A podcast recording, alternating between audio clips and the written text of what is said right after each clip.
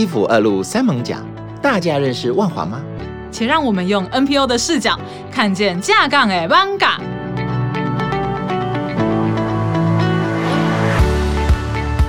我们这次讨论的其实主要就是因为跟。呃，这个礼拜六的采街活动是有关的。嗯，没错，虽然最后有一些形式上的改变啦，嗯，这也是蛮可惜的。那没有办法，因为包含呃，总统这几天都有发表一些言论啊，希望大家能够支持，哦、因为。布利桃园医院，它现在的整个控制的范围又更加大了。现在好像五千多个人了。对，嗯嗯。不过现在我要在节目前面先讲一下，就是大家不要恐慌。我觉得这个真的很重要，不要猎物或恐慌这件事情。对，就是我我想生病的人都不是自愿的，那我们就是配合政府的政策。像活动这一次啊，虽然我我自己觉得协力联盟伙伴很棒，虽然取消改变形式，可是我觉得大家还是在 on schedule 在做该做的事情，并没有因为这样。这样呃，就是好像变得很紧张啊！哎，我们是不是要保持社交距离啊？这样子，嗯、我跟大家还是就做自己该做的事情就好了。嗯、那我们就是度过这一段，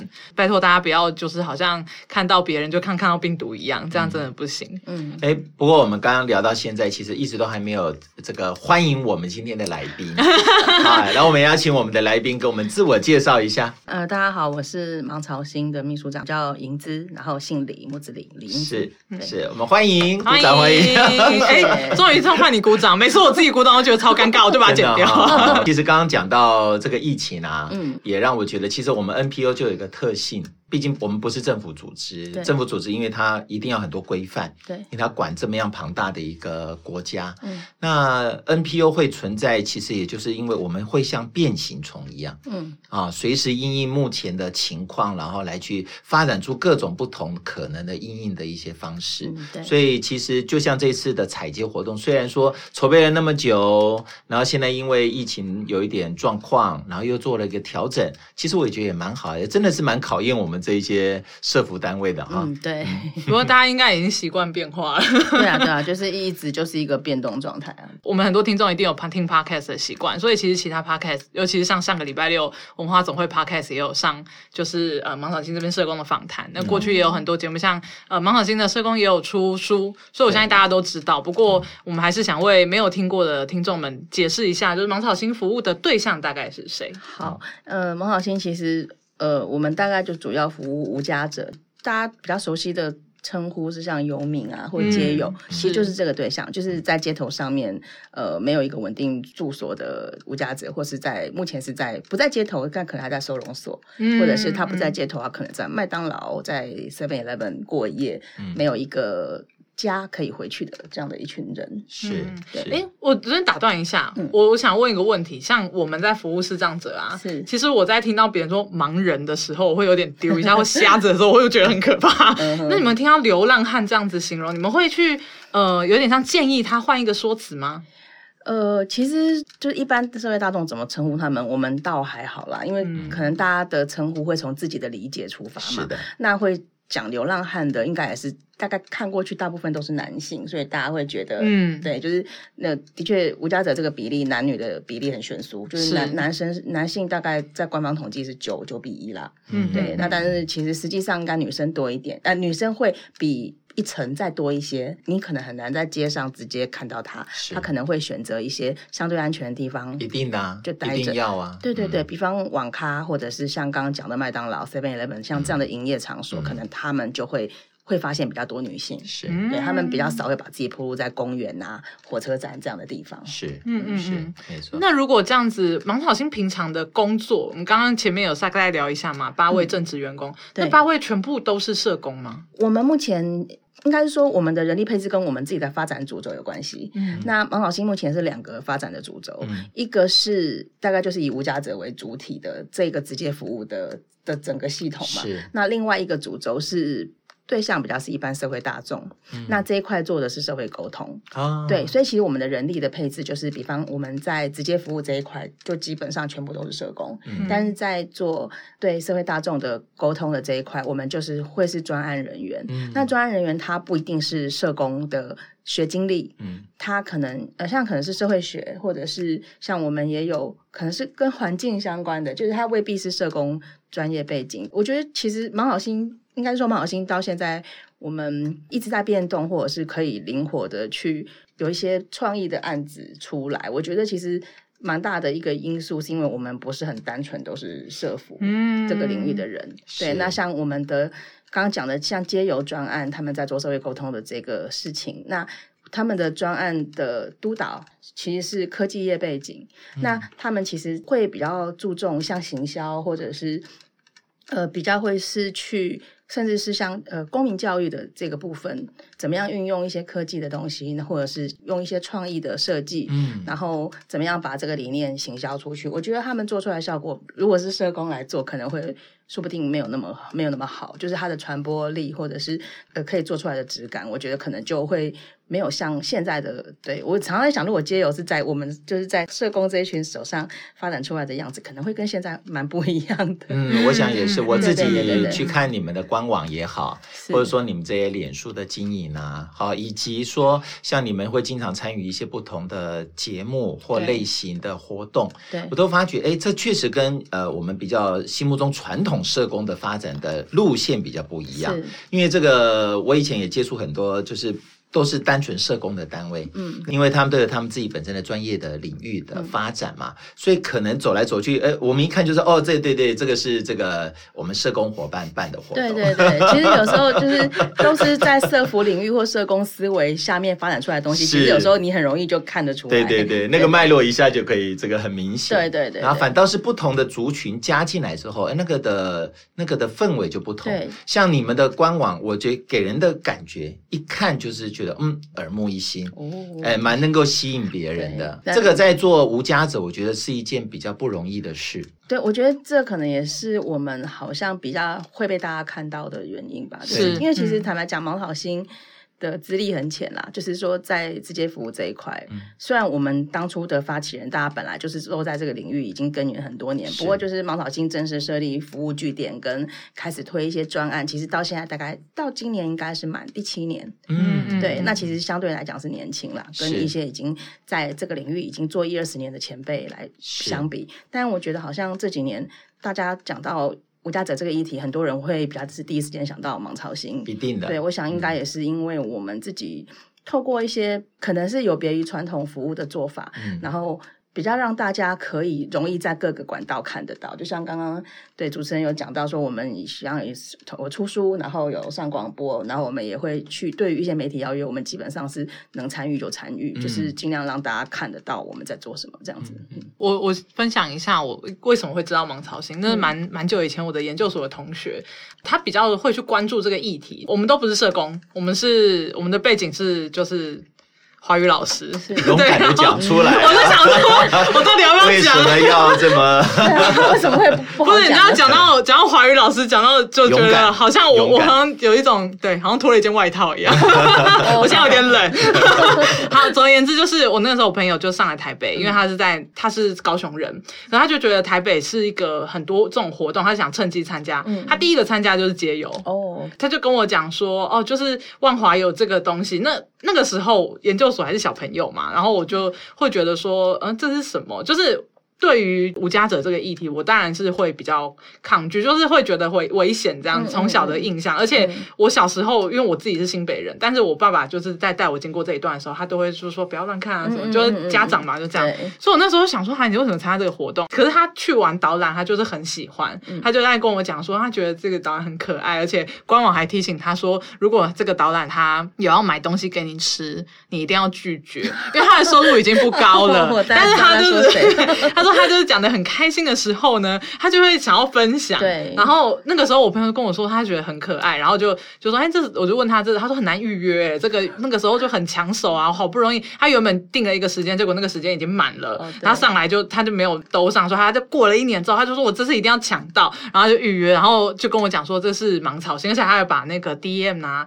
你们有就准备一些小礼物，对对对，他都有拿回来，就是那个时候给我看，所以我那个时候就、嗯、就是对芒草心非常的有印象。嗯再后来进到万华之后，就我在这边服务之后，你跟外面的人讲，不要讲协力联盟，我光说我在万华附近，他说：“哎，这芒草心什么什么，嗯、真的是这件事情，我自己觉得蛮开心的。嗯、就是说，至少在这样子的形式下，这些议题是好像就算有粗浅的认识，就是不多也好，他们也会先连接到这个单位之后，他们会先。有一个理性告诉他们说，哎，可能有些刻板印象是跟他们想的不一样的，嗯嗯嗯、就是在我同温层是这样。对，对对。然后我就觉得这件事情是值蛮值得学习的，因为 就是真的是对弱势族群来说，像我们一直也也也会在带动上。我真的觉得芒草心给我一个对我来说是一个很好的鼓舞。我就觉得，哎，其实很多人会觉得这个议题可能都跟自己没有关系，甚至于他是有一点。要被回避的事情，嗯、可是像这样子的形式蛮不错的。我就听到很多朋友就是慢慢的会跟我讲这件事情，很很谢谢主持人的回馈。对，然后我就会我就很开心的说，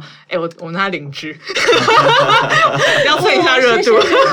对，我们我很近哦，在我们附近哦。他可以让邻居觉得跟我们当邻居是好事，真的很棒。没有，没有，这是荣幸啊。讲到这个啊。秘书长可不可以跟我们聊一聊？因为其实刚刚木炭所回馈当然是非常正向的，哈，也看起来就是说您您在对无家者的服务，那让很多人都能够知道，而且能够更多人参与。对，不过不知道，因为这个毕竟是在万华地区，是大家可能有一些概念上就是芒草心。呃，与无家者是划等号，嗯、无家者又跟万华好像也划等号。不知道您在推动这样子的服务的时候，您跟在地社区的这些朋友有没有碰过一些阻力，或者他们觉得说，哎，我我其实并不希望大家把这个万华跟这个。无家者好像画上等号，就像刚刚木炭他爸爸的那个情况。我们来到这边要大家小心哦。哦，这里有很多人都什么？对对对不知道不知道有没有这种情况？其实不要说一般民众啦，连我们同事，我们自己有时候私下分享也是有提到说，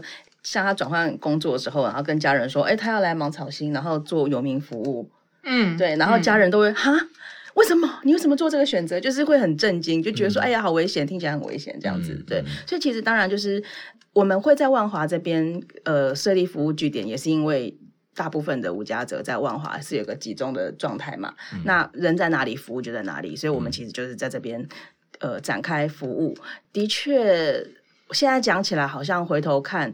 呃，在同温层或者是说至少对议题有兴趣的人的这一块，我们是经营的还不错。但是回归到在地，的确有很多很大努力空间。是，对我坦白讲，因为其实我们自己也在找据点的时候遇到过蛮多的阻力嗯跟困扰。嗯、其实大家就是邻避效应，因为对，因为其实我大概也能够。完全能够理解为什么万华的某一些乡亲其实是很不喜欢无家者的存在，嗯、对，因为的确，呃，他们当然有他们自己的故事，然后呃，有一些需要被帮助的地方，但的确，呃，身为在地跟他们当邻居的这些万华的朋友，其实他们生活上的确也被这些无家者就也是有受到蛮多的干扰，嗯、比方环境，对，或者是说治安，对，或者是他们有时候。聚在一起的社交活动会对一些邻里造成困扰，这个其实我们都知道，也是确实发生的。是对，那也因为这些原因，所以其实当我们再去找地点要做这些事情，要提供服务，比方说我们设立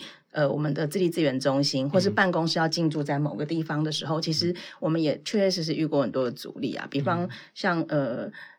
里民就很担心嘛，然后又跑去找里长提出抗议。那里长其实也很无奈，因为里长在万华在地也是照顾一些像独居老人，就是也是尽心尽力的在做这些事。啊、那他也是很无奈，就觉得说，因为李明有这样的疑虑，所以他也是多次跟我们沟通。那之前也曾经希望我们办公室不要设在那。啊，对对对，啊、就是一开始现在这个位置吗？还是一直以来每个点都这样？之前的位置，其实我们遇到比较大的阻力是。第二个地点，其实哎，其实蛮有趣，我可以从第一个开始讲。我们第一个其实是在山水街，嗯，那其实就在蒙贾公园旁边那个地方。其实一开始我们都是很懵懂、懵懵懂懂，就是反正我们就花钱租了，租了，然后我们就开始把据点设起来。然后当时是办公室在一楼，据点在二楼，嗯，但是在这边的阻力其实最小的。为什么？因为其实那个地方相对复杂。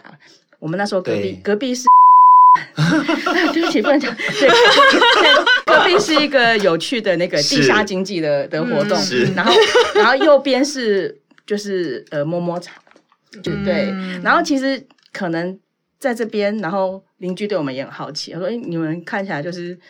好像也不是什么三教九流的人，嗯、那怎么会在这边设办公室？你们到底在做什么？那我们就是先从邻居开始沟通起。然后我觉得可能因为在这边的邻居，他们本来就很习惯艋舺公园有这些人进出，的然后他们也觉得我们相对单纯啊，反正就是看起来就是做好事的，所以他们其实对我们都蛮友善。嗯、对，那甚至很有趣，就是像因为那边常有警察临检嘛，嗯、然后他们他们有时候就会来借道，就哎呀，你们后门借我们。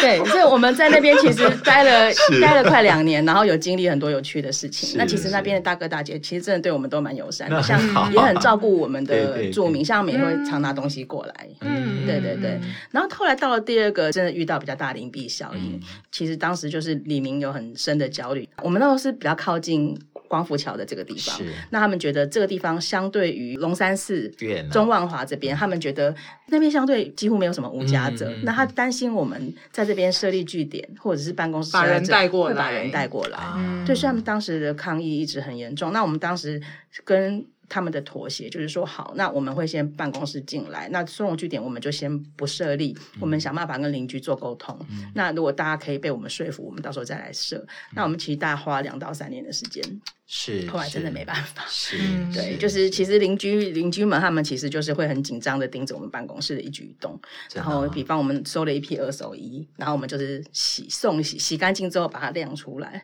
然后其实过没多久，里长就冲过来就说。那个你们对面邻居阿伯跟我说，你们这边开始收人了。我说没有啊，我们没有收人，我们就是办公室。Uh, uh. 他说你们晾了一堆衣服啊，他说你们晾了一堆衣服，一定有人住嘛，不然怎么会晾一堆衣服？嗯、然后就要求他去，他就要要求他去二楼查看这样子。Uh, 对，嗯、那其实我也可以不让他上去的，啊、但我还想说算了，反正我们也我们并没有违背当初跟李明的是的协议嘛，那我就让你上去看，就是没没有住啊，类似像这样是发生过很多次，像两三年。对，那我们像我们也常会办一些活动，比方中秋节，我们邀邻居来嘛，但是没有一个邻居要来，类似像这样子的。对，然后像好，我们里长他们也会办一些像跳蚤市场，那我们也会把我们就常收到一些民众捐赠，但是我们比较用不到的，我们就挑了一些，诶，我们自己觉得还不错的，就是想说也是示好这样子，对，但就是也是被冷处理，是对，所以后来就觉得与其。在一个好像要花很多力气才能够克服的这样的点，然后一直都没有办法去施展手脚，那我们倒不如就是我们转个弯这样，所以我们后来就是又换了另外一个办公室，就在现在的这个地方。嗯、那其实这边其实相对还好，没有什么太大的阻力，也没有很大的。助力，但就至少我们在这边比较自在，就是邻居们他们也好奇我们在干嘛。嗯、像我们这边也有民众会直接进来做福利咨询哦，对对对，不错，就还蛮有趣的。然后也有也有民众会直接进来通报，嗯、就说哎、欸、哪里有有爱你们要不要去关心一下这样，是很好啊，对对对好啊，对，所以其实就邻居大家都知道我们在干嘛啦，嗯，对，然后对，然后他们也知道说我们这边就是单纯只是办公室，嗯，对，嗯、那其实我觉得应该也跟我们。不知道是不是跟这几年的努力就是有相关，就是他大家知道我们在做什么服务，然后然后有时候他们也会。很很聚焦或是很精准的把我觉得我们可以处理的部分，他就反映给我们知道这样子。嗯，对，所以目前我觉得在这个点还不错。然后离我们自己呃的自立资源中心，因为我们目前有三处，有两处是收男性，是那大概都是偏小型，然后就其实就在公寓里面，我们跟所有的住户共用一只楼梯。嗯，对。然后目前我们有一个十二人的据点，有一个八人的据点，然后这两个都是收男性，是。然后另外还有个六人的小型的是收女性。那目前都在。在大概离我们办公室走路十分钟以内的距离，都算蛮近的。那其实邻居知不知道我们在干嘛？其实到后来都知道。嗯，那我们其实当时设立据点的一个原则就是，我们就不要敲锣打鼓惊动邻居，就是偷偷的来，就是对。那我们其实对，其实我们唯一就一定要坦诚的对象就是房东，你一定要让对，就是让房东知道我们要做什么。那所以我们其实，在找房东也历经了蛮多的波折，因为其实。有些看了空间觉得很满意，然后我们就房东我们要干嘛？这边你们要。做宿舍吗？员工宿舍吗？然后我们就也一开始也是很隐晦说，嗯，对对对，我们做弱势劳工的服务，嗯、弱势劳工的宿舍，嗯、比较找不到工作的，我们帮他找啊。那其实也没有说谎嘛，对不对？所以我们不会把那个 keyword 说出来啦。是对对对。那其实房东一开始也觉得，哦，那没有问题啊，你们就做宿舍。那其实后来，像信箱常有寄给芒草心的信嘛，是。然后邻居一抽出来一看，去 Google，我想应该都知道了。嗯、那其实可能他知道的时候，比较已经过了一两个月，相安无事，嗯、所以他。其实就也觉得防备心不会那么重，对，就就因为约都签了嘛，他也不敢抗议。他也是后来跟我们说，哎，我知道你们在干嘛啦，阿但你们就是要给我管好哦，就是不要让我的邻居来跟我告状什么的，你们就是好好的做好管理，然后我们就观察一年这样子。嗯。对，所以我们目前的据点大部分都是这样开始的，所以就是我们自己要做好两件事嘛，一个就是把我们自己的住民。呃，让他们不要在里面做出很多扰邻的行为，这是一个重点。嗯、然后再来就是，我们可能也要主动做一些敦亲睦邻的工作，是，比方扫楼梯间或者是扫因为我们有个据点在一楼，就扫外面的巷弄等等，就是还是要去做一些好事，然后年节送礼啊，然后或者是对对对，或者是像，因为我我们那边其实呃万华在地也有很多就是在做小本生意的的一些。也是那种比较底层的人，嗯、那像我们我们的邻居就有一些阿阿婆，她是比方她在夜市摆摊的，嗯、然后她要一个人推很重的的那个摊车，啊啊啊、那他们就曾经自己跑来我们据点说，哎、嗯，你们这边有没有笑脸的哈，就是可以帮我，就是每天帮我推餐推车子出去，欸、跟推回来，一天就这两个时间就好，嗯、就大概归魂金二年啊这样子，嗯嗯嗯、然后一天给他两百。哦，对吧？哎，就是那这样又多了一个工作，就是帮我们的住民找到一个赚零用钱的机会，这样，所以其实。就是觉得这样的互动也还蛮有蛮有意思的，这样。嗯，芒草心的人会在据点吗？哎，我们对，我们其实是半自主管理，就是我们其实就是刚刚讲嘛，就是社工他们大概会去，大概会是比较密集的工作时间会集中在我们的住民下班的时候，比方七点到九点这个时间，就是他们就是主要会谈的时间。这个时间结束之后，我们就没有人在据点了，是连生服员都没有。是那我们的住民他们就是自己睡、自己休息、嗯、自己睡觉、嗯、自主管理。嗯、那我们一开始呃决定采用这样的做法的时候，其实。呃，社会局很担心，我想是的，对，因为您这种模式蛮像团体家屋的模式，对对对。那这样子的模式，一般晚上只要就是有著名的时候，一般都是有生辅员对或教保员在那边，对对 对。嗯，我们这边就是没有。哦，那 那您的心脏也很大颗。对，因为其实当时，因为我们那时候要草创，所以我们其实自己在经费上也没有那么多的余裕，嗯，因为如果你真的都要。二十四小时有工作人员在，嗯，对，你至少就要三班轮值嘛，对，对，才符合劳基法。嗯、那但是我们当时没有这样子的余裕，是，那我们就想说，那那不然我们就信任他们吧，就是试试看。其实我们一直到目前为止的做法都是，大概九点以后社工就不在，嗯、然后我们会把呃社工的公务机、紧急联络电话写在我们的、嗯、每个据点都有黑板，嗯、有事情的话就紧急状况就联络社工，嗯、然后我们就是看大家可以。就近互相支援，谁近谁就优先处理这样子。一开始用这样的做法，然后呢，就是其他时间让他们自己休息。其实我们据点从一百零三年到现在，对，快要满七年。嗯、其实不能说没有发生过事情，但是我觉得真正到很严重，然后。逼得我们一定要晚上有人看着的事件倒是都没有出现过。哦，那很对，所以其实就发现我们真的可以对他们多一点信任，嗯、或者是多给他们一些自主性。嗯嗯、但我们比较常遇到的情况就是像我刚刚提到，我们批经的时候，他们就是哦，我们社社工三天都不在台北，很好啊，然后他们就会 开始有点小放松，因为其实我们据点除了他们呃，我们没有门禁时间，然后每个人都有钥匙可以进出，其实就像一般人回家一样，你有自己钥匙，嗯、然后开大门进自己的房间。嗯，然后呢，对于喝酒这件事情，可能很多的据点他们都会觉得我们完全禁酒，甚至有一些比较严格的，就是你回来我做酒测，对酒测只要嗯对，然后只要有有侦测到酒精，他可能那天就不能进来。嗯，那但是我们我们自己知道，他们喝酒一般两个原因，一个就是社交，嗯，对，一个就是排排遣自己的一些物质。所以你要他完全对酒精断舍离，我觉得那要很有很强的意志力啦。嗯、那如果他有这个意志力，他应该也不会走到现在这个地步。是的。所以我们大概知道，就是说完全禁酒这件事情有努力空间，但是很难就是一步达成。所以我们其实对于酒的这件事，我们当时跟他们的协议就是大家互相尊重。不能把酒带进来这边喝。嗯，但如果你今天因为社交，或是因为你今天心情真的太差，遇到不好的事情，你必须要喝点酒，那你就在外面喝，喝完回来什么都不要做，你就给我去睡觉。嗯，对，那你只要是有办法做到这样，就是你喝了酒之后不干扰到其他人，这就是一个大原则。那只要能够遵守这个原则，我们可以尊重你要喝酒这件事。他们在外面喝了回来有酒味什么的，他们其实也都可以互相包容。但如果有人被干扰，我们也是鼓励他们一定要跟我们讲。嗯、就是如果你因为被一个喝酒的人就是乱啊，或者是他一直找你讲话，晚上就是不睡觉，一直让你讲，让你的作息受到影响，千万让社工知道。那我们就会去跟那个人做沟通，这样子。嗯、然后如果他们在据点里面，就是像有偷藏酒，像这种抓到，我们大概就是抽一、抽二、抽三，嗯、会给机会。但是我们就觉得基于一个互相尊重，那我们的原则很早就跟你说，你进来就让你知道了。那你踩线的话，我们也会让他知道说，我们大概就是可以在可以容忍的限度是什么。那请他就是也给我们一些尊重。嗯、那其实通常这样的沟通下，他们二犯三犯的几率都有低很多。嗯，哦，这个就是真的是因为你必须要处理这一块，因为我们的原则就是不能在里面喝。嗯、那如果他在里面都已经大拉拉喝给大家看，我们还不做处理，那其他人也会觉得哦，那好像这不是一个。呃，好像违背的事情，对，可以会去踩线，对，没办法。哎，不过我有一个一直很好奇的问题，就是我之前有看那个芒草心的脸书，说女性的据点比较难，是为什么？呃，对，应该是说，如果以呃无家者的成因来看啊，男性的无家者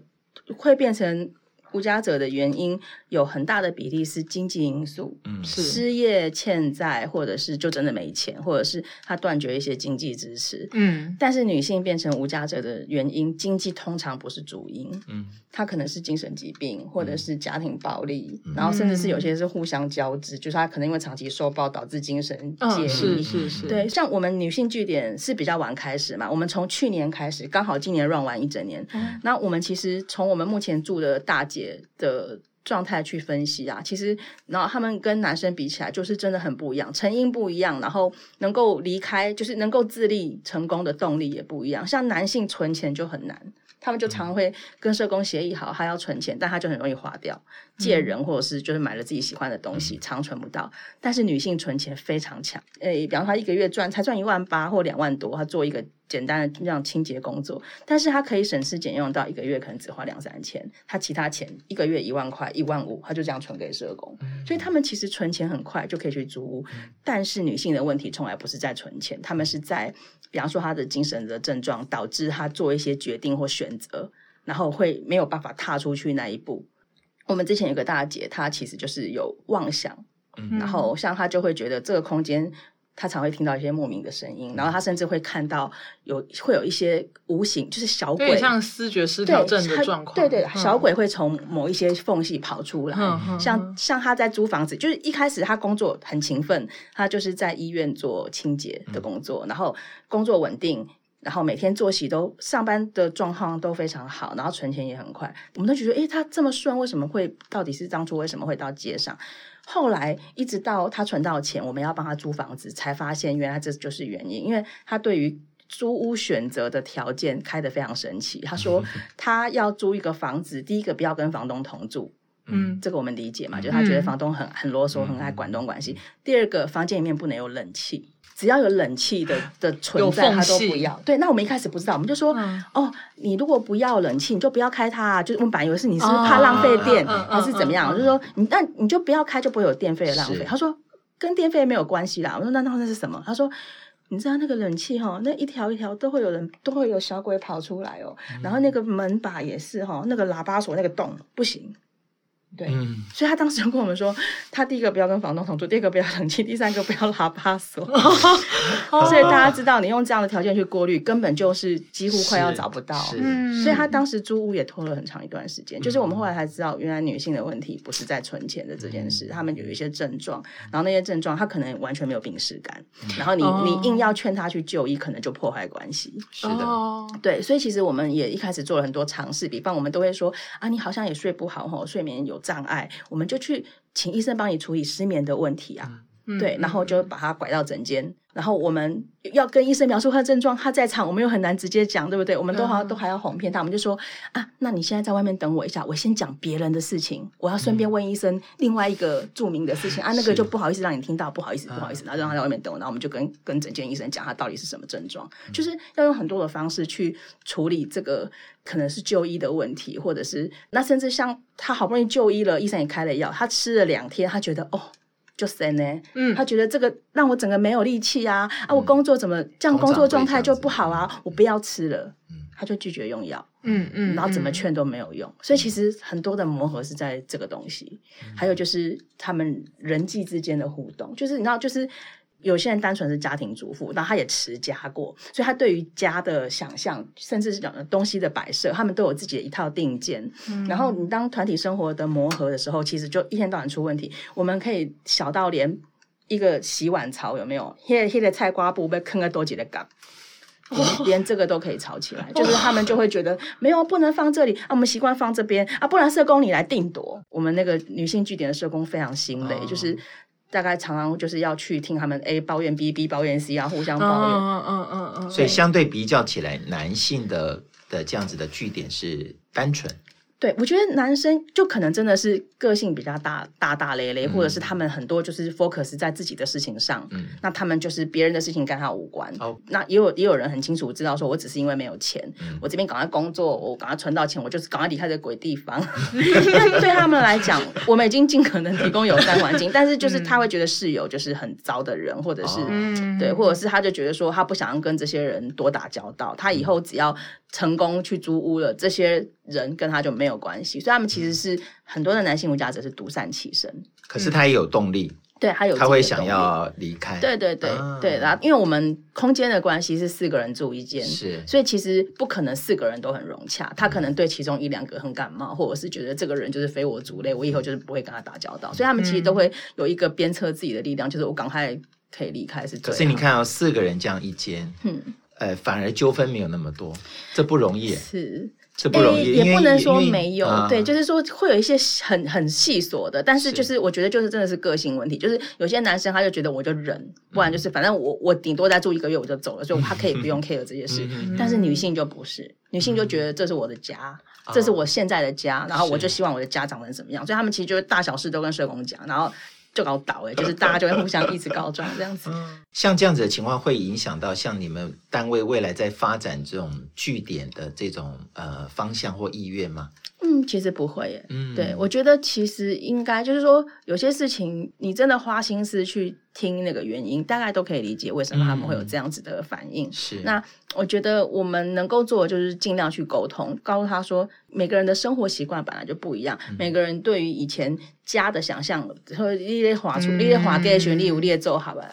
你有你的做法。但其实每个人本来就是都不一样，所以我们就是要互相尊重。那这边其实是团体生活，嗯，就不是只有你，所以这个要互相体谅，嗯、就还是要去做这个过程，是免不了。每天虽然千篇一律都要告诉他们这件事，其实你跟 A、B、C、可能都是在。在在处理类似的情境，然后会讲一样的东西，但有时候那个功夫就是没办法省，就是要一直讲。Oh, 哦，然后我们有个好的机制是我们其实每个据点都有生活讨论会，一个月一次。Oh, OK，对。嗯、那其实，在生活讨论会上面，社工那我们也有心理师会进来。嗯，那很不错。对，我们就是会、嗯、也会运用团体动力的方式，就是引导他们去讲一些生活上的琐事。然后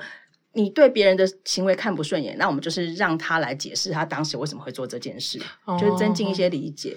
就有人引导的一个良性的沟通，对对对对对，对，嗯、不然他们其实私下一定就是很容易吵起来，或者是其实就是心里满肚子怨。但是你知道，有人就是表面上不想做坏人，嗯、他也不，他们都很怕去做直接沟通这件事，但就是私下抱怨，后来跟社工期待社工可以去改变他。是，那我们就是会在生活讨论会的场合引导他们，其实就是讲一下自己做这件事情的理由，让别人知道。嗯、那至于接受或理解，或是。是不是就过去了？那就是看他们怎么消化这件事情。对对对。哦，刚刚秘书长讲到这一段啊，呃，其实真的是让我们觉得，其实我们这些，呃，我们这些做呃社会服务的也好哈，或者是做 NPO 的，其实我们都在做一些很多人不太愿意去做的事。嗯啊，像呃，我们刚刚讲的邻避效应。啊，其实大部分这个不是只有万华地区，其实大概在台湾的每一个地方，呃，都会碰到像这样子的情况。是我自己以前。呃，有碰过一个单位，就是在公馆那边，他们有个团体家务。嗯，对。哎哎，就是这样啊。他那个，他们也是花了很多时间去跟这个邻居们做沟通。嗯。那也也跟您一样，就还会办一些很温馨的活动，帮他们扫地干什么都有。对对对对。哎，可是没有办法，他们还跟我讲，他们还碰过那个有人就会用那个三秒胶把他们的那个锁啊，就是那个插这个钥匙孔给它封起来。我我其实一开始对于就是灵璧这件事情，我也是蛮气愤，因为我就想说，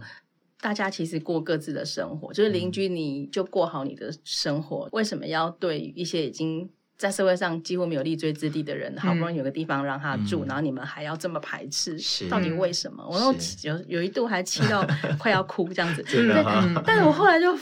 就有听到，原来连麦当劳儿童之家的病童，他们在设立这样子的地方，都还会被邻居看。对，没有错，他们也是、哦。我当时就、嗯、就是就有点释怀，我说 OK，世界上就是有这样子，呃，就是也不能说充满恶意，就是说就是有一些比较是只想到自己的人，嗯、那也不是只有特别针对无家者，其实连像病童这样子，他完全没有所所谓的。该被指责的的事情，但他都还遇到这样的事情，那我到底有什么好气的？我后来就比较释然，就想好，那我们就尽量做我们可以做的部分。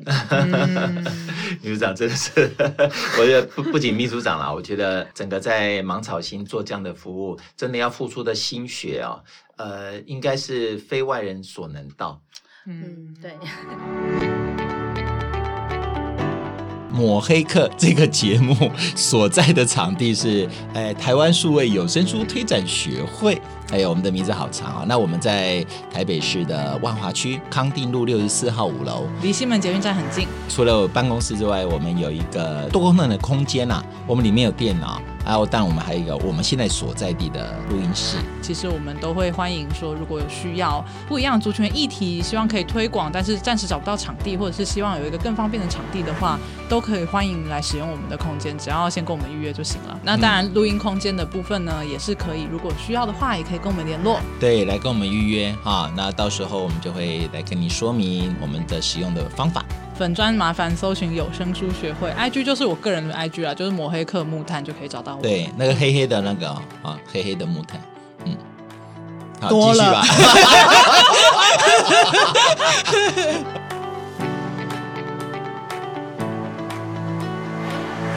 因为我觉得，在对外的宣传、对无家者的服务以及对无家者议题的认知，我我相信芒草金这一点应该是做得非常的赞啊！就像刚刚我们主持人木炭所提的，为什么现在这么多人会，尤其是年轻人，对于这样子无家者的这种呃服务是这么样有兴趣？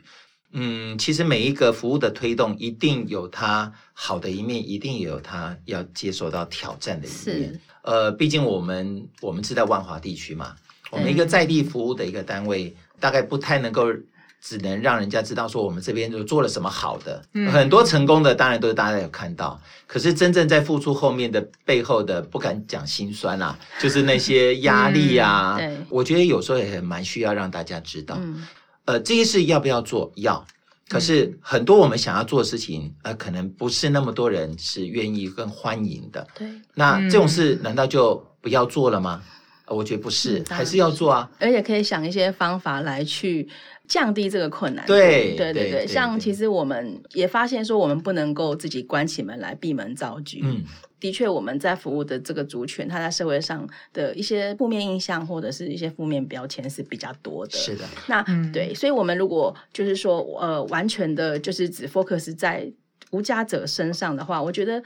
会很难找到一个社会认同或支持，嗯、或者是其实认同跟支持人是相对少数。是的，所以呃，我们自己也运用了一些策略，比方说，我们其实就会把议题从无家者本身会把它放大到贫穷的议题上面，嗯、因为其实的确无家者他们是在贫穷者里面的算是底层的次品，是那但是他其实跟整个贫穷结构还是没有办法脱钩的。嗯、对，所以其实我们就在想说，如果是从贫穷议题的这个层面去着手。或许也可以争取到更多一样是处在贫穷的这个处境的不同的族群，大家可以联合起来，有一些力量的集结，嗯、其实就更能够去说服社会大众。嗯、那这也是为什么我们后来也是。虽然已经光是我们两个主轴就已经 忙忙到攀并轨体，但我们还是要花很多力气。比方我们会参与在地的一些组织，像协力联盟就是一个选择。对，我们就觉得其实协力联盟这边它是集结了很多万华在地的非营利组织。那大家其实虽然是服务对象不一样，但是大家其实是可以找出共同需求跟可以共同发展的东西的。那跟这样的伙伴并肩，对我们来讲，我觉得，嗯，对，就是大家其实就比较不会。只是意识到说，哦，你就是在做无家者，那无家者我们很讨厌。我觉得这样的连接会，大家可能会比较意识到说，其实无家者的需求跟老人、跟生障、跟一些。弱势族群其实是没有太大的差别，没有，没有。所以，哎，我们会发现说，每一个议题其实它都是环环相扣的。那像最近那个芒草心这边，脸书有跟崔妈妈合作嘛？嗯，那崔妈妈其实也是去年加入协力的新伙伴。对，那呃，有没有什么像这样服务上，是不是有跟在地比较连接比较深的故事？我们加入协力之后啊，一开始只是想要认识在地的各个组织，然后我们形成一个力量。但我后来发现，协参与协力，我觉得它有很多对我们来讲很务实。的的一些算优点嘛，对，或者是说其实有一些很务实可以去发展的东西，嗯、比方像我们有参与在代用餐券的这个这个这个次协力，嗯、那其实不管是哪个服务对象都有吃的需求嘛，是无家者也是，所以我这个对我们来讲其实就是一个哎，原来就当初没有想到还有这个实质的好处，对对对对对，就是对，所以其实就是呃，像我们我们的我们的社工也也蛮辛苦，因为代用参选小组他们也是要勤跑店家去跟店家建立长远的关系，然后其实大家的分工蛮好，就是说可能呃我们就跟我们比较熟的店家长期维系关系，然后我们我们来当窗口，然后把大家的需求一起处理。对，我觉得就是像目前有好几个不同的组织在负责不同的店家，我觉得这个做法就蛮好。是，然后再来我们也有参与社区投入无家者跟像呃有的组织在服务的可能是中高龄的长辈，或者是特定家庭的妇女，嗯、或者是一般单亲妈妈，嗯、其实大家也都会有工作上的需求。比方现在就业市场对他们来讲很难进入，因为大家有各自的可能健康的因素，或者是要带小孩的因素，嗯、所以没有办法全职工作。嗯、所以开发一些比较是弹性工时的工作，或是友善职场的这个需求，其实就是大家共同的。是，那就大家一起。看我们能够串到什么样的资源，然后一起 share 出来，就在这个词协力里面，我觉得其实大家都可以受惠。它甚至也有包含一些像公益商店的门市人员培训有这样的课程，然后一样也有像居家服务的一些教育训练课程。我觉得像这样的东西，其实每个单位来办都要蛮花成本跟人力的。但如果是大家一起。呃，可能某个组织协办，他把这个资源释放出来，那大家有有这样子的一个分享的性质，我觉得其实就可以同时满足到蛮多单位的服务对象的需求。嗯，对，所以我也觉得，其实协力这样子的一个单位哦，呃，一一个组织形态啦，嗯，真的是对我们万华地区的服务很有帮助。对，啊，因为原来我们大大部分都单打独斗嘛，对，啊，那能够有机会把大家彼此的力量联合起来，是啊，我觉得这样做起事情来真的是轻松不少。对对，那不知道秘书长您参加几次采接呢？芒草心到现在应该也有四五次有哦，四五次哈。对对对，当然去年跟今年 那不一样。对对，去年就取消嘛，今年会是缩小规模，但应该之前我们也有参与了蛮多次这样子。那之前参与的时候，呃，您服务的个案会一起来吗？会。那他们参与的感觉是怎么样呢？其实，呃，应该是这样，他们。有没有真正 get 到这个活动的意义？嗯、我们也不太清楚。但是其实我们当时在邀请他们来的时候，我们就是跟他们讲说，就是因为我们参与这个联盟，大家都是一些在服务弱势族群的一些非营利组织。是。那像有的在有的在做就是儿童啊，有在做老人啊，有在做妇女啊，然后他们就到这个程度，他们都能理解。我说，嗯、那我们也从这边拿到很多资源，像你们在用的代用券就是啊，还有就是我们一些找房子的资源也是啊。然后他们就哦这样。了解的，然后那那这个采接的意义呢，就是我们去感谢一些店家嘛，嗯、因为很多店家他们愿意配合做那个代用餐券的爱心店家，那我们就是趁这个机会去跟他们说个谢谢，嗯、然后也去啊，好心去亮亮相啊，让大家知道我们在做什么这样，然后他们就哦哦 OK 啊 OK，啊他们就会一起来这样子。嗯、对我们其实像前几次采接是没有到很多啦，因为大部分我们的无家者他们很多是在服务业。然后很多六日都没办法，嗯、都没有办法休息，哦、或者是六日是很多他们会趁这个机会去举牌。啊，对对，所以其实他们赚钱的时候，对他们赚钱的时候，所以我们每年参与的人都不会到太多，就是刚好有空闲的人，嗯、所以大概就是十个以内的人数。但我觉得就是他们一起进来。也他们也觉得有趣，就是说，哎，很很热闹，嗯、对，然后可能这样的活动参与对我们来说也不会有标签，也不会有压力。对呀、啊，对呀、啊，对，所以其实我们每年会大概会鼓励他们来这样子。嗯，今年呃是蛮可惜的，否则本来我们也蛮打算呃邀请我们的个案能够一起来参与。其实我们的个案也会有一点，视障者他是不太知道到底发生什么事情，嗯、然后。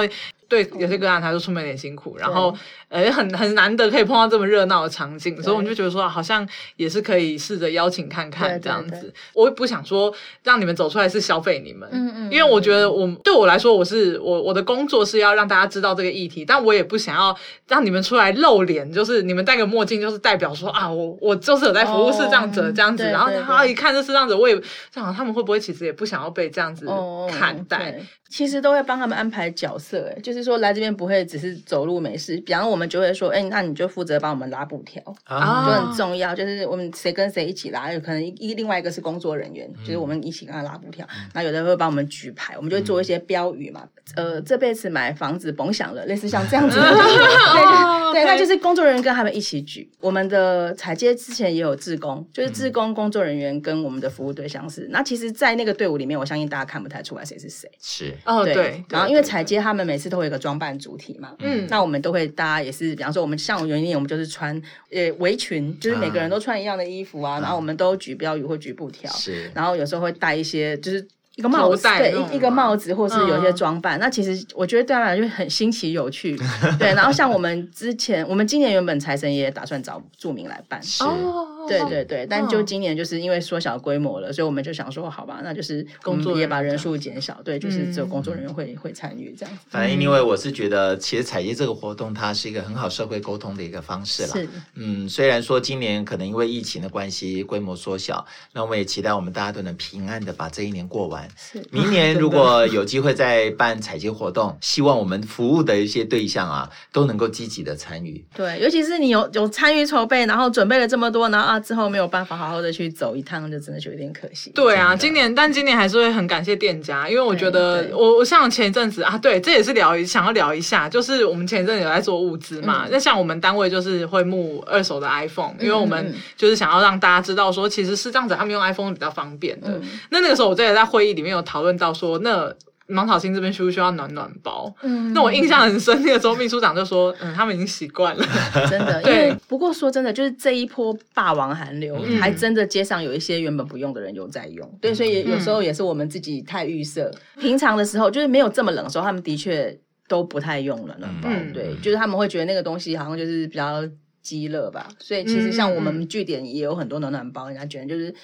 是最近才有消掉一些的，嗯，所以最近真的太冷。因为像我我的我的朋友买暖暖包，他就直接送给送给吴家泽这样。嗯嗯。那我我其实有一点想要知道的是说，到底怎么样的物资是比较适合他们的，以及。我到底要怎么给我？我一直在思考说，说我看到他这样子拍一张照片，然后就说，呃，今天真的很冷，就是霸王寒流那个时候，嗯、他说今天真的很冷，呃，我是希望可以帮到他们。嗯嗯嗯、我就想这样直接给他们是呃是好的方式吗？有没有更好的方法？嗯，怎么说呢？我觉得，哎、欸，其实我觉得，如果大家不怕接触的话，直接去问他。因为即便你准备了各种东西，但你有时候像有人会说，我到底要发围巾好呢，还是发暖暖包好呢，还是我要发食物呢？但我必须说，可能在公园里面的一百个人，每个人的需求是不一样的。嗯，对，所以其实最好的。的方式就是你可以去问他，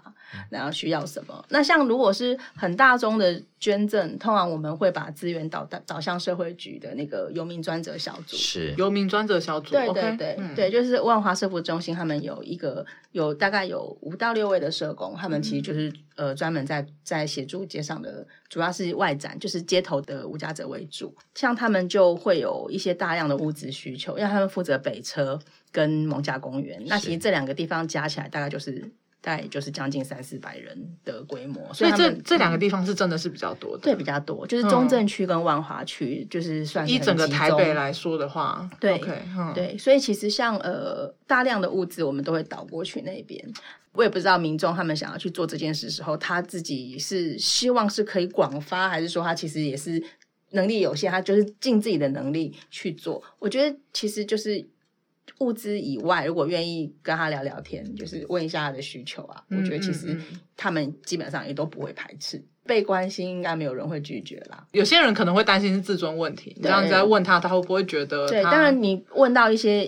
比方说啊，你是发生什么事情，他这可能他可能不想回答啊。对，但如果你说，哎，天气好冷哦，你的衣服够吗？那这个 OK，这样的问句是 OK 的，嗯、所以我觉得可以去怎么问？对，嗯、可以去选择你要怎么表达关心，然后不要有太多涉及个人隐私，嗯、或者是。其实你们关系还没有建立嘛，他也不会告诉你太多私人的东西。是，对，是，就因为大家听到的故事都是社工其实建立关系之后，慢慢的他们才会讲出来的。对，但其实这个东西并不代表说他们随随便便就会说的。是，那我还记得印象很深刻，我们这边附近有一位嘛，那我上次下班的时候就看到有两个年轻人在拉他，拉他，可是我不知道他是社工还是什么，就是而且是那种架着肩膀这样拉的。然后我在想说，是希望他去。去哪里吗？嗯，然后我就想说，是社工吗？我就一直在很纳闷。如果今天是社工的话，那我我只能说，那真的是很辛苦，因为那已经晚上，那已经我下班时间了。是不是他已经身体没有很好，已经瘫软？有可能，有可能，他可能没有吃东西，对，有可能。但是因为因为他每天都会生活在那个地方，后来他就消失一阵子，然后现在又回来了。嗯，对啊。那我那个时候就在想说，哦，这个这个工作真的是呃。虽然他可能不是那么危险，但他绝对是辛苦的。辛苦，对，因为其实像、嗯、像我自己也很佩服游游民专责小组的社工，他们就是有刚刚讲五六个社工跟替代役的配置，嗯、那他们其实常要去做一些。比较就是可能一般人不会想去做，比方他们就是要把，比方说他已经生病了，嗯、然后但是身上很脏，嗯、然后今天他必须要带他去就医，但是又怕医护人员会觉得哇很难下手，嗯、对他们就会先把他带回去洗澡。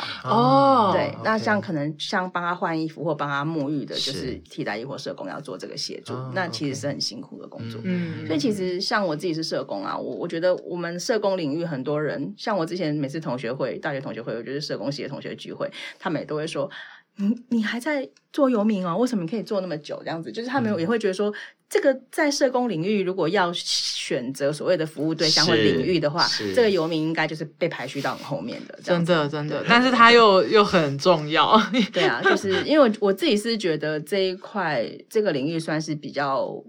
嗯，怎么讲，就是比较没有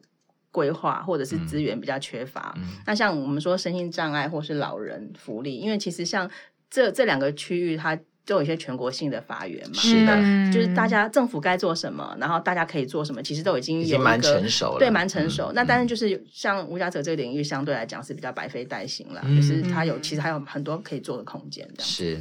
去年 POS 年会那个王老师有得奖嘛？嗯，然后其实我们前一阵子参加了一个不用视觉的密室逃脱哦，对，他把我们关到一个暗房，然后我们就带我们同事进去，然后我们同事有些视障者嘛，然后因为他的暗房是那种伸手不见五指的，社工当时就废掉了，对不对？对，我们我们我们全部都很紧张，然后就说怎么办？看不到，然后我我那个全盲的同事就说怕什么我都没在怕，对，就是这样。我觉得这很有趣，就是王小新其实有做一个不算密室吧。那个算解谜游戏吗？还是我们叫呃，又算实境游戏？实境游戏，艋舺走庄这个活动，我觉得就是跟街友一样，其实它也真的蛮有趣的。那秘书长可以帮我们介绍一下。好，那其实艋舺走庄它算是一个街头的真人实境游戏，就是你真的要在街头跑来跑去。那我我们还不是密室一个空间，我们就是在万华区。这个游戏当初设计，我们也有跟很多店家串联。嗯，对，就是也是带他们认识一些在地的老店家，或者是像有一些里长对吴家泽相对友善的，然后就是这个游戏的设计是可以让他们跟这些人有一些接触的，哎，不错。对对对，然后游戏的设计它比较算是角色扮演，有九个无家者的角色，加上两个社工的角色，然后就是看来参与的人，他可能抽签或他们自己。对哪个角色故事有兴趣，嗯、所以他们就选择哪个角色。它的进行其实大家有没有玩过大富翁吧？就是它有一些像命运或者是机会的一些抽卡的设计，每个角色会有一个目标设定，嗯、那你就是要运用这个游戏的机制去达到那个最终的目标。嗯、那像有的有的角色，他设定的终极目标是要租到房子，嗯、那有的就是可能还要赚到多少钱，嗯、然后可以存钱租屋，类似像这样的设计，那大家就会。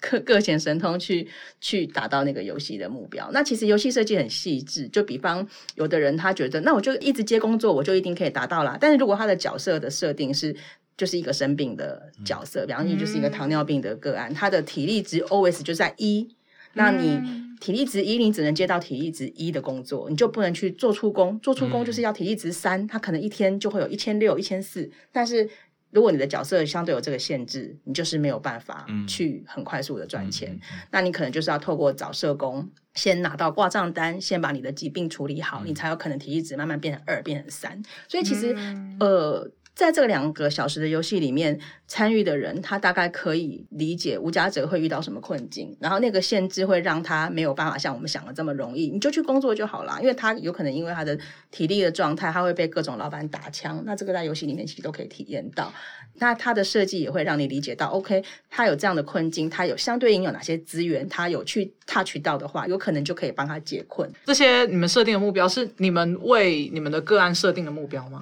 ？OK，因为我们刚刚讲嘛，就是我们的角色其实都有原型，是对。那其实就是那个原型的角色，他终于脱游，就是脱离无家者困境的时候，嗯、是因为做到了什么事情？嗯、那有可能这件事情就是当初那个角色设计的游戏目标。嗯，那你们这个游戏的设计是你们自己单位同仁脑力激荡出来的吗？在构想的这一趴的确是，但是、嗯、但是到后来有些技术层面的东西，我们的确有找一些外部的专业团体来 Okay 来给我们一些指导。设计游戏，对对对对对，就是比方他们会给我们意见，说这个玩起来很 boring 啊，你们应该要怎么改比较好？有一些组织有帮我们这样，哦，那很棒哎，对对对，那真的对，所以其实还真的需要蛮多，就我觉得真的是术业有专攻，就是 我们自己闷起头来，大家想出一个构想，但是他要真正设计到一个有有市场竞争力的游戏，还是有蛮多达成因素，要是去借助外面的力量。是是是，就像我知道很多单位其实都在设计桌游，呃，很多桌游出来其实没有什么市场，嗯，哎，还是要找一些这个背后有专门在做桌游设计的这些团体或公司，很很重要。对对，因为我自己也参与过，我发觉哇，就像您讲的，这个术业有专攻，对，他们在整个角色设计以及整个情境啊，嗯，呃，跟我们所想象的，当然我们是希望能够达成这个目标，嗯嗯，可他在整个设计的过程，可以让玩的人他比较有参与感，对。那我自己也再去玩过之后，就发觉，哎，真的耶。